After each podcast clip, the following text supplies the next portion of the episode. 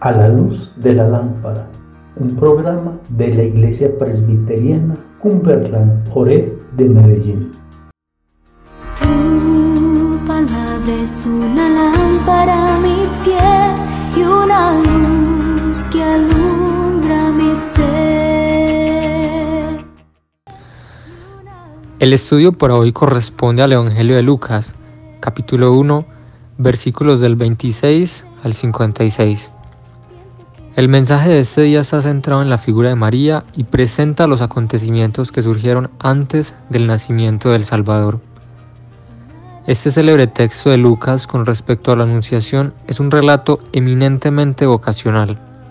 Dios es quien toma la iniciativa, llama, da una misión y otorga los medios para cumplir con la encomienda recibida ante la objeción o limitación del que es llamado.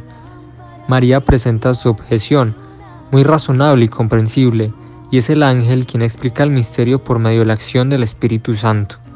El sí de María prepara el camino de Jesús, animándonos en este tiempo de llegada a preparar también nosotros para recibir al Señor. Retomando el tema de María, y ante la pregunta que nos hemos hecho, ¿por qué María fue la escogida por Dios para ser la madre de su Hijo, siendo una joven de tan solo 16 años? No era de una familia pudiente ni prestigiosa, ni de una ciudad más grande o renombrada. Una de las respuestas serían porque María era una mujer apartada, pura y consagrada. Versículo 27. Una mujer sencilla, humilde, que reconocía su dependencia de Dios, sumisa y obediente. Versículo 38. Llena de fe. Versículo 45.